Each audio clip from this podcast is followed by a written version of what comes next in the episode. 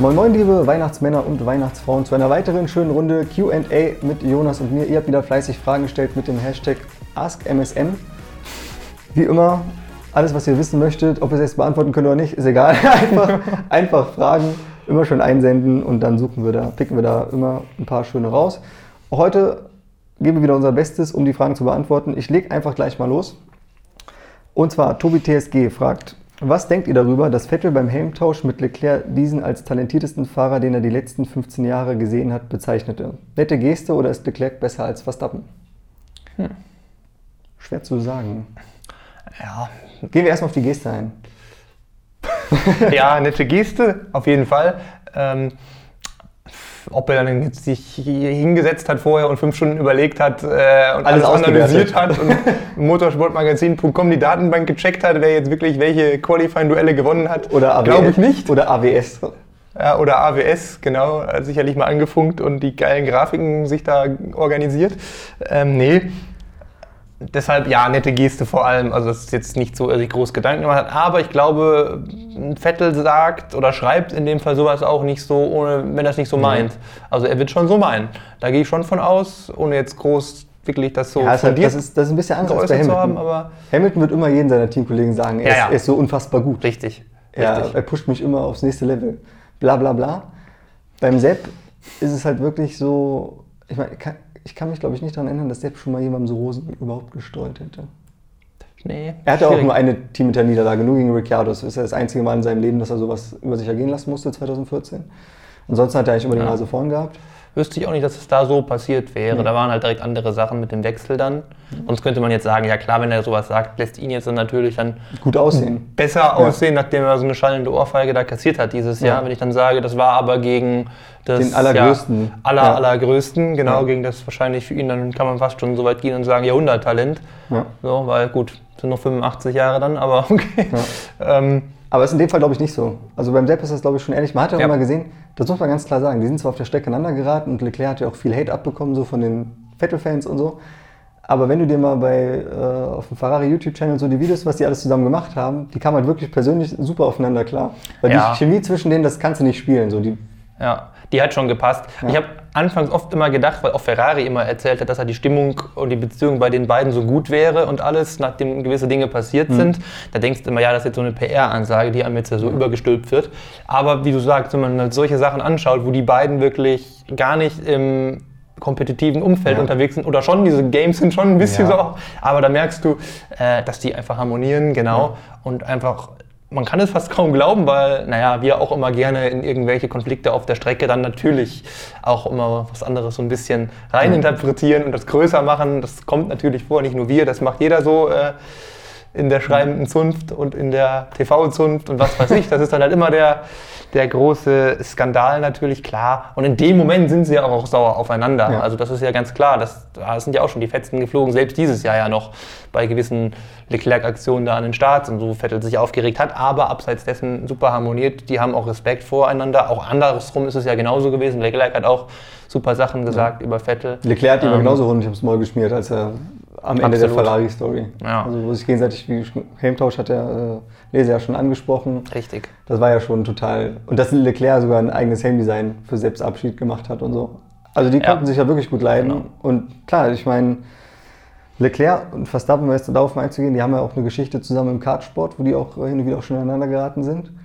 Und die sind schon falsch, absolut auf einem Level. Und du merkst auch, dass die irgendwo aus einem Holz geschnitzt sind. Das sind beides knallharte Typen so. Also der, der Verstappen ist ja einer, der der sich so gar nichts scheißt. Und beim Leclerc hast du auch schon gesehen, der ist, die haben halt diesen, wie soll ich sagen, Kaltschnäuzigkeit, kann man es vielleicht Killerinstinkt, so bezeichnen, Killerinstinkt. Keine Ahnung, ja. Also die gehen halt über Leichen, so denen ist alles egal. So. Und auch wenn sie einen Teamkollegen mögen, ist eigentlich auch Verstappen und Ricardo konnten sich auch immer gut leiden, auch danach noch, obwohl das 2018, obwohl da richtig die Fetzen geflogen sind. Also es geht auch immer beides. Ähm, und ja, aber besser als Verstappen keiner ist besser als Verstappen. Du kannst höchstens genauso gut sein wie Verstappen, aber nicht besser. Nein, Spaß. Aber, ich weiß es nicht. Aber das schauen, ist schon ne? sehr hoch gegriffen. Also ich glaube, wenn wir an dem Level da oben wirklich ankommen, wo wir von den besten Fahrern sprechen, sich da abzuheben von einem, das ist extrem schwer. Also ich, ich würde sagen, die sind auf einem Level, ja. aber ich würde mir jetzt nicht anmaßen zu sagen, wer da besser ist. So. ja. ja. Nichts mehr Das, das, das, lassen Ja, wir so stehen. So sieht es aus. Jetzt können wir, direkt, wir, Ja. können jetzt, wir können jetzt direkt die nächsten zwei Fahrer vergleichen. Machen wir einfach damit weiter. So. Bitte schön. Und zwar, äh, Lukas Stefan Bacher fragt, besteht für Schumacher, also Nick natürlich, dieselbe Gefahr wie für Russell, dass er zwar regelmäßig seinen Teamkollegen schlägt, aber keiner weiß, wie gut dieser ist und wie gut bzw. schlecht der Haas ist und dadurch die Fähigkeiten von Schumacher nicht richtig gesehen werden, wenn er um die hinteren Pl- vier Plätze fährt wie Russell. Ja, klar, also die Gefahr, man hat jetzt, was den Teamkollegen angeht, zumindest so ein bisschen den Vergleich, weil sie schon in der Formel 2 gegeneinander gefahren sind. Da jetzt Mazepin zumindest nicht unfassbar weit weg war, also der war auch ganz gut vorne dabei, bis zum letzten Rennen ja tatsächlich noch im, oder bis zum vorletzten Rennen im ähm, Meisterschaftskampf sogar gewesen. Ähm, ja, aber ja, das andere, aber das Thema wurde ja auch schon breit ausgetreten, dass man jetzt nicht Wunderdinge erwarten kann im Haas. Klar, dieses Schicksal, Schicksal, stand das da? Ja, ich glaube schon, ne? Ähm, was jetzt irgendwie. Ich suche gerade das Wort. Oder, oder einfach nur einfach das, Nee. das, das, Gefahr. Die Gefahr, ja. Die Gefahr, die halt äh, sich da bei Russell bot. Ähm, ich finde, die war gar nicht so groß, weil, oder die, das ist mir gar nicht so, das ist das Problem, ist gar nicht so offensichtlich, weil es kam nie auf, irgendwie, dass Russell in Vergessenheit geraten wäre oder man nicht mehr gewusst hätte, dass er was kann. Er ist halt auch schon, ja, da hinten äh, nicht nur aufgefallen, weil er halt einen Teamkollegen klar im Griff hat, sondern auch, weil er halt im offensichtlich nicht so guten Williams da die anderen aufgemischt hat. Und ja, er hat keine Spätestens- Fehler gemacht, auch diese Sache, also er hat bis auf dieses Imola-Ding halt dieses Jahr, aber er macht halt kaum Fehler, er ist auch schnell, sein Formel 2er ist auch, spricht für sich so und dann ja, klar, aber es ist richtig, schon diese eine Mercedes-Chance, das war jetzt so der finale Proof. Ja, das Ding ist Was der einfach, kann, du, klar, du das konntest ihn halt an seinen Teamkollegen nicht messen. Robert Kubica war acht Jahre aus dem Sport Ja. raus. Einer, der acht Jahre weg ist, ob der jetzt den Arm verletzt hat oder nicht, wenn du acht Jahre da nicht gefahren bist, das ist, da ist die Festplatte quasi formatiert, mehr oder weniger. Also da, also mit den Resten, mit denen du Ja. da nochmal anfängst, nochmal loslegst, da muss man sagen, rückblickend hat sich Kubica, ich habe das von Anfang an gesagt, will ich mal hier betonen, der hat sich gar nicht so schlecht aus der Affäre gezogen, wenn man mal überlegt, welches Kaliber der Russell eigentlich ist. Da hat der Kubica für einen Typen, der so lange weg war, das gut gemacht. Bei Latifi war eh von vornherein klar, dass das ein Paydriver ist, der jetzt nicht das Level hat. Und da war es jetzt dann auch, ja, auch wenig überraschend, dass der da so unter die Räder gekommen ist. Und ja, für Mick Schumacher muss man sagen, ist aber Mazepin, glaube ich, glaube ich, die richtige Messlatte für einen Start in die Formel 1, wenn man jetzt so zwei Youngster zusammen hat. Ich meine, dass das funktionieren kann, mit Youngstern Toro Rosso hat das jahrelang vorgemacht. Wir hatten Sainz und Verstappen damals zusammen in einem Team, aus denen ist beiden was geworden. Obwohl der Max da doch, doch die Nase vorne hatte im ersten Jahr. Also Sainz ist jetzt da nicht irgendwie komplett abgewatscht Nee. worden, aber Verstappen war halt schon besser. Vielleicht kann man auch sagen, dass es heute dieses Kräfteverhältnis immer noch so ist. Ich meine, Sainz hat sich sicherlich auch gut entwickelt, aber lange Rede, kurzer Sinn. Wenn du jetzt zwei Rookies hast, das heißt jetzt nicht unbedingt, dass das gar keine Aussagekraft hat, wenn die gegeneinander fahren. So. Wir haben jetzt hier zwei aus der Formel 2, die das Jahr extrem gut abgeschlossen haben, den Meister und jemand, der um die Meisterschaft gefahren ist. Äh, Also da kannst du auch sagen, die sind zumindest da, wo sie jetzt waren, auf einem Level gewesen äh, im Nachwuchsbereich. Und ich habe für so einen Mick Schumacher wäre so ein Kimi Räikkönen, glaube ich, nicht gesund gewesen, auch ein Giovinazzi nicht, weil die, also Kimi fährt auch zum Spaß noch schneller als die meisten, so. Genauso wie Michael Schumacher damals bei Mercedes auch noch Rosberg schön die Hölle heiß gemacht hat, obwohl er nur noch so da war, so. Und nicht mehr der 30-Jährige, der alles platt machen muss. Also du hast halt bei diesen alten Routiniers, die können auch, ach, was sage ich eigentlich? Alonso Van Dorn. Der, Alonso, Ja, der musste der, noch kommen. der Van, Dorn ist, Van Dorn ist ja jetzt wirklich kein Nasenbohrer gewesen und ist auch keiner. Aber Mhm. Alonso hat ihn halt einfach kaputt gemacht. So. Und wenn du dann natürlich, 22 zu 0 mittlerweile. ja, und wenn du halt so, so einen jungen Fahrer dann neben so einen Typen setzt, dann muss der junge Fahrer schon Verstappen oder Leclerc-Material sein, damit er sich sowas dann nicht bieten lässt. Also damit er da dagegen ankommt. Weil ansonsten verheizt du den komplett. Ja, ja das ist So. schwierig. Andererseits, wenn du jetzt einen Raikön nimmst, könnte er vielleicht auch ein bisschen gut davon lernen. Das ist sicherlich auch noch ein Punkt, der dann ihm vielleicht selbst Ja. mehr bringt, erstmal für seine eigene Entwicklung. Ja, aber wenn die Moral so angekratzt wird direkt, dann ist das teilweise, Genau. dann gibt es teilweise keine Entwicklung mehr. Ja, wenn, du, richtig. wenn du einen Fahrer richtig einstampfst, dann ist Wobei, Sense. guck mal Giovinazzi selbst an. Das ist ja eigentlich auch so. Das war ja auch erst so, dass er erst schon anfangs relativ eingestampft wurde. Ja, der hat es ja tatsächlich dann gemacht. Aber das lag bei dem aber nicht daran, dass der jetzt, dass der jetzt nicht, wie soll ich sagen, dass der Unterschied zwischen ihm und Kimi so groß ist, sondern dass der halt einfach zwei Jahre kein Autorennen gefahren ist. Ja, auch. Das muss man auch sagen. aber ist ja fast ein Rookie dann quasi. ja, also aber- ist ja ähnliche ja, aber er- Voraussetzung. Er kam halt jetzt nicht mit dem. Hm. Das hat ihm halt gefehlt in den Rennen. Im Qualifying war er relativ schnell auf Kimis Pace, muss man sagen, Richtig. Giovinazzi, aber der hat Ja. die Ergebnisse erstmal nicht eingefahren. Und da hast du halt gemerkt, dass er zwei Jahre keine Rennen gefahren ist. Okay, ja, das stimmt. Also das ja. war jetzt so bei dem, bei dem mehr so ein, einfach nur so ein Ausbügeln. Der muss jetzt gar nicht so groß lernen. Hätte aber auch direkt einen Knacks kriegen können durch die Qualifying-Probleme. Aber hat er Ja, nicht. hätte. Also, ja. ja.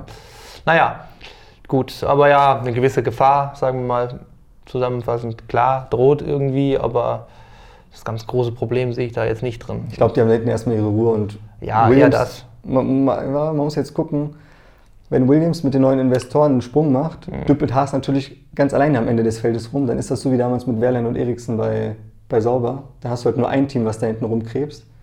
Oder eigentlich so wie mit Kubica und Russell auch. Also, als der Williams 2019, der, war ja zu gar nichts imstande. Ja. So.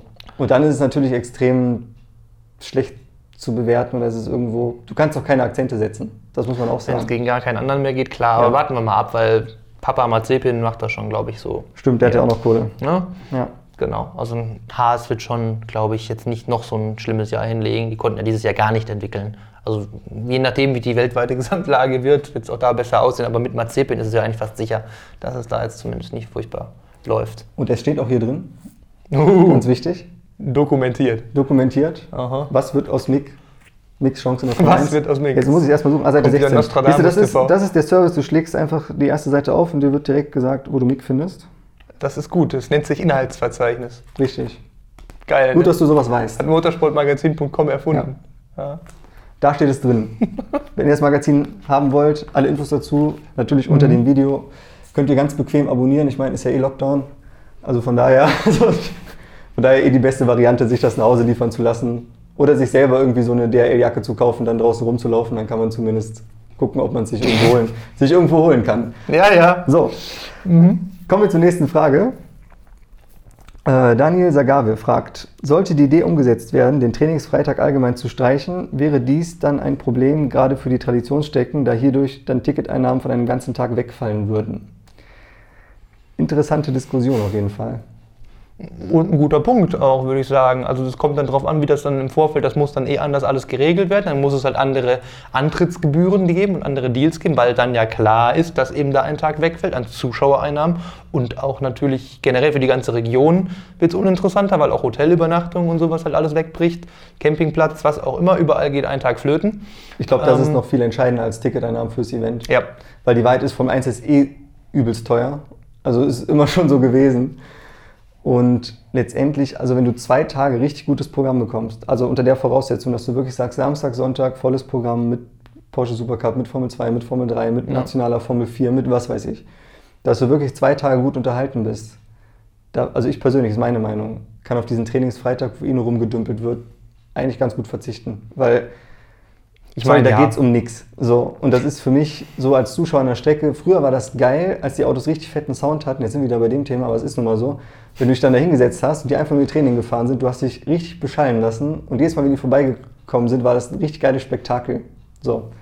Das ist aber nicht mehr so. Ja. Und deswegen muss ich sagen, ist für mich dieser Trainingsfreitag so. Also müsste ich als Zuschauer vor Ort nicht haben.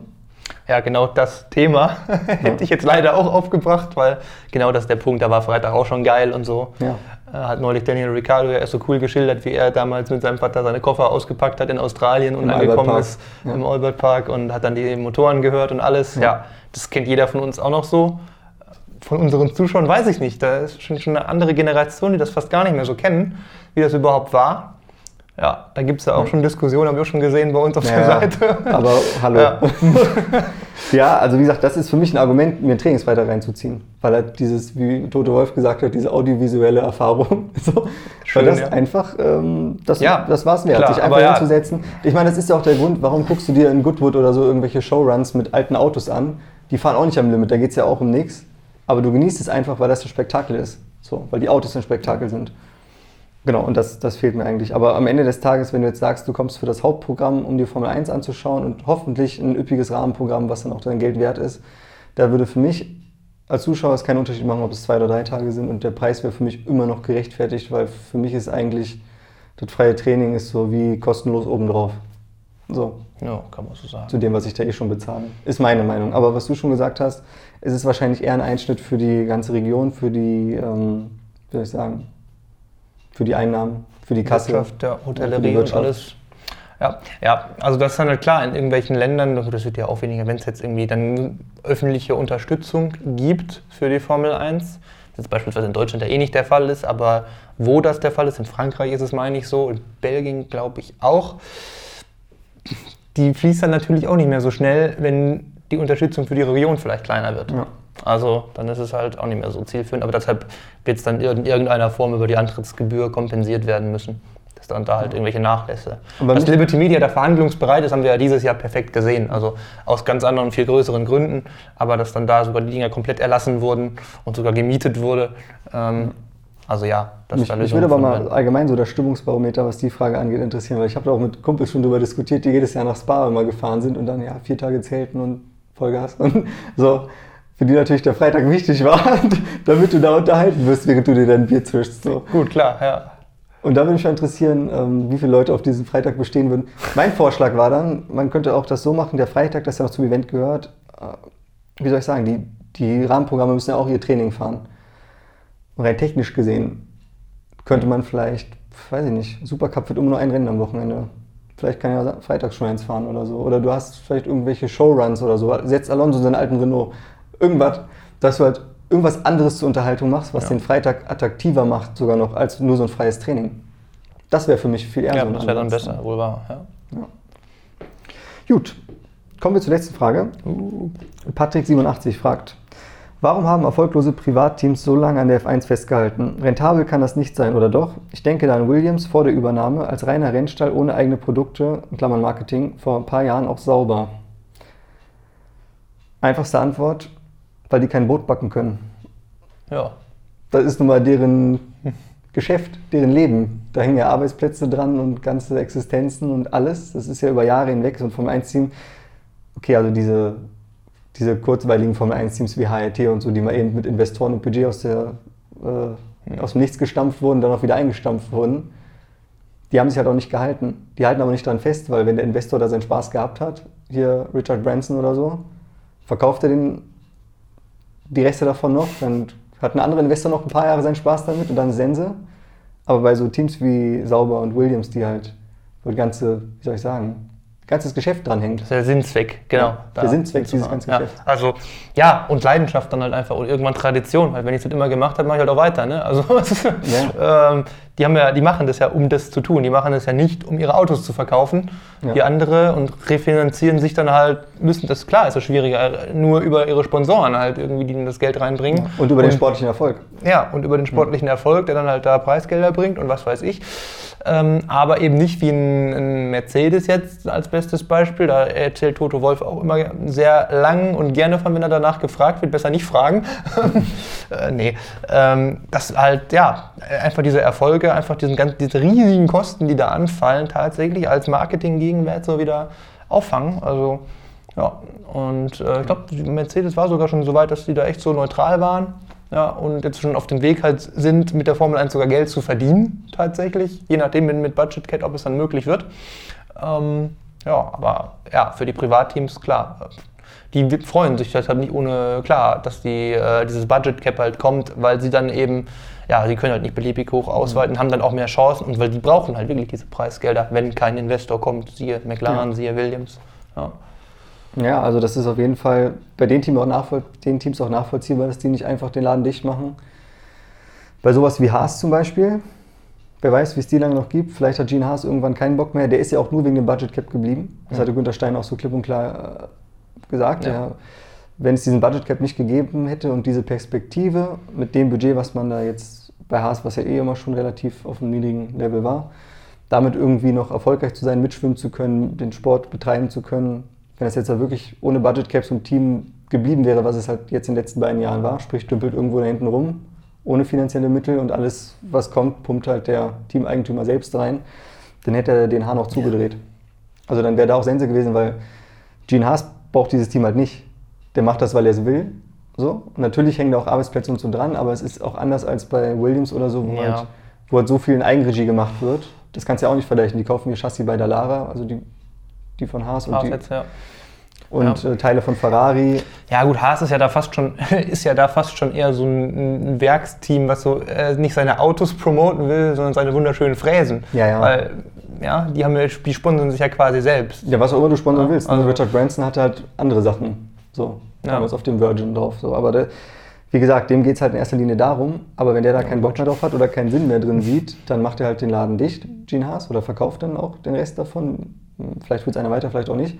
Aber bei Williams oder Sauber sind das halt ganz andere ähm, Umstände. So. Jo. Jo. Damit sind wir am Ende angelangt. Nicht nur am Ende dieses QA, sondern auch am Ende des Jahres, Jahres. 2020. Na, ein Glück. Ja, schon. Also, Nächstes Jahr wird alles besser. hoffen wir es. Ähm, wir freuen uns natürlich immer wieder auf neue Fragen. Wie gesagt, Hashtag AskMSM. Könnt ihr auch über die Feiertage, wenn ihr nichts zu tun habt und euch irgendwelche schlauen Sachen einfallen, immer gerne reinschicken. Und äh, dann würde ich sagen, ja, wünschen einen guten Rutsch und bis nächstes Jahr. Bis dahin.